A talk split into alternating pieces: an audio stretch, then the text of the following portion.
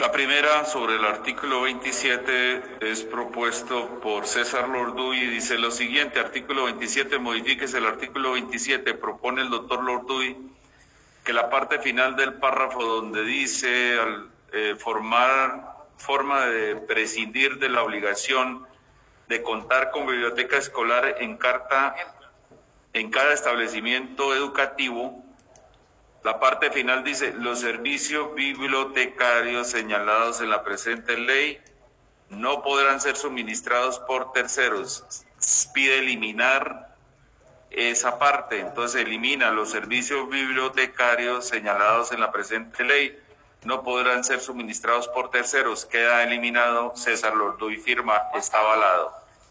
Sobre el 35, también propone César Lorduy, donde dice vigencia y derogatorias, propone que se elimine la parte final que dice especialmente lo previsto en el parágrafo del artículo 141 de la ley 115 del 94. Queda eliminada esa parte. César Lorduy propone y es avalado.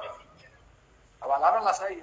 Y hay una sexta, señora presidenta, si me permite lo leo que está avalado de Jorge Tamayo,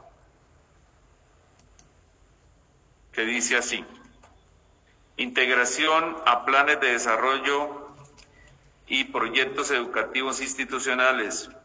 Propone que se elimine el párrafo segundo que dice, todo el párrafo segundo, dice así. Los establecimientos educativos privados están autorizados para cobrar derechos académicos adicionales que garanticen el funcionamiento, operación y sostenibilidad de las bibliotecas escolares señalados en la presente ley. Ese párrafo queda eliminado, el resto como viene en la ponencia, Jorge Eliezer Tamayo firma sobre el artículo sexto, está avalada. Han sido leídas, Presidenta, los avales sobre el artículo 6, 27 y 35.